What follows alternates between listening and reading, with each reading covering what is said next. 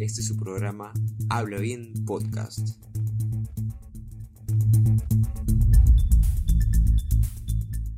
Bienvenidos y bienvenidas a un nuevo episodio de Habla Bien Podcast. Yo soy Brian. Y yo soy Nicole.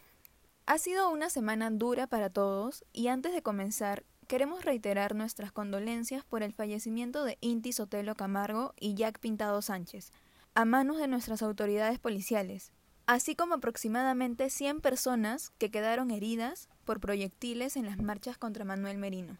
Recordemos que las marchas del 14 de noviembre, al igual que las otras, eran pacíficas.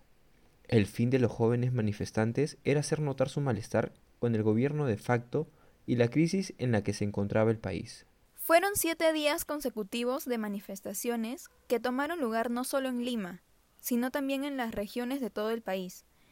Pero el punto del meollo se dio en la capital, en el centro de la ciudad de Lima.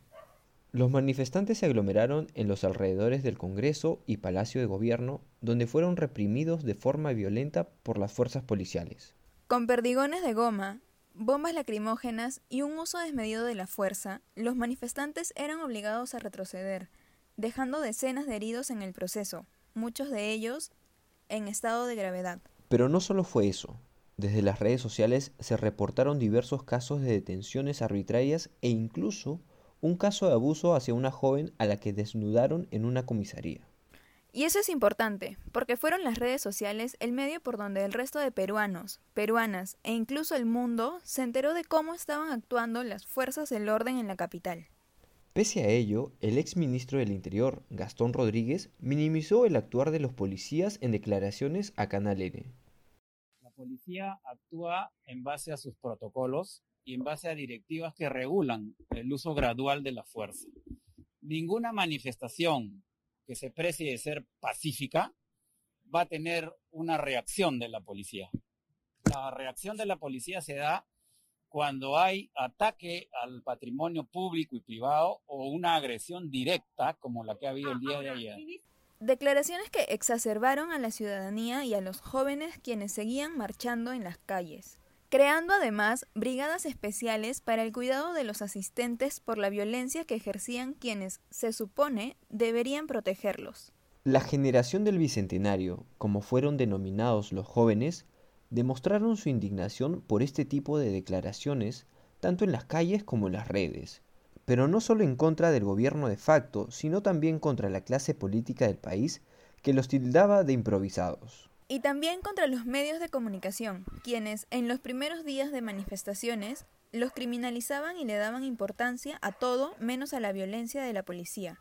Sobre esta manera de informar por parte de los medios televisivos y escritos hablaremos después de la pausa comercial. Ya volvemos. Ya regresamos.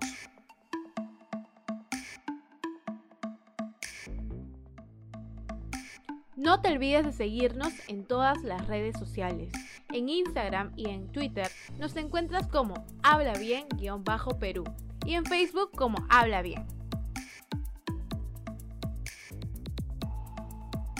Ahora también nos puedes escribir en el WhatsApp al 987-984-810. Escríbenos, anímate y dinos si te gustaría que hablemos de algún tema. Estamos de vuelta en Habla Bien Podcast. Regresando con la segunda parte del programa, es importante hablar sobre el rol de los medios periodísticos, porque como mencionamos, muchos cambiaron de discurso después de que se reportara el primer fallecido en la manifestación. Pero no fue el caso de todos. Algunos medios y periodistas independientes escucharon los reclamos de la juventud y empezaron a difundir las denuncias que se hacían a través de sus redes. Ese apoyo fue importante para que entidades como la Defensoría del Pueblo tengan conocimiento de lo que pasaba y tomen medidas que se encuentren dentro de sus facultades. Así lo precisó Percy Castillo, adjunto de Derechos Humanos de la Defensoría, a través de Radio Exitosa. Ha habido un uso excesivo de la fuerza por parte de la Policía Nacional en la, en, la represión justamente de las personas que se hacían su derecho a manifestarse. Básicamente concluimos que este uso excesivo eh, estaba centrado en el el, gas lacrimógeno utilizado de forma eh, excesiva en justamente el uso de, de perdigones, ¿no? Y también en lo que significa las detenciones realizadas por personal policial sin identificar. La Defensoría del Pueblo estuvo presente en todas las manifestaciones para defender el derecho a la protesta de los jóvenes. Además es necesario recalcar que entidades como la Coordinadora de Derechos Humanos apoyó para difundir sobre la desaparición de más de 60 jóvenes e informar sobre los heridos. Esto es importante, porque por ejemplo, en la manifestación del día 12 de noviembre se reportaron 11 heridos por perdigones, pero la prensa no informaba sobre eso, sino sobre los daños en la propiedad privada. Así es. Estas son diversas declaraciones que han quedado grabadas en la mente de los jóvenes.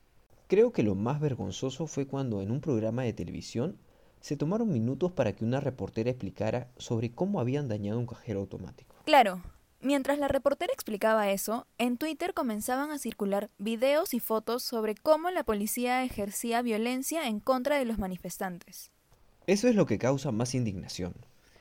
Y como mencionas, Twitter tuvo un papel importante en toda la protesta, porque en todo momento publicaban o enviaban información sobre lo que sucedía. Sí, y aparte de eso, la gente compartía la información que circulaba, para que así se supiera si era verdad o no. En el caso de los medios tradicionales, comenzaron a decir que los manifestantes habían ejercido vandalismo y por eso era la represión policial.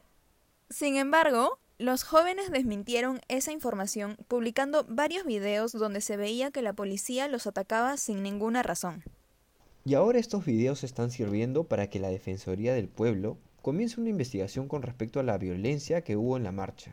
Asimismo, en un comunicado del alcalde de Lima, Jorge Muñoz, se mencionó que se pondría a disposición todas las cámaras de seguridad que se encuentran en el centro de Lima, para que ayuden en la investigación.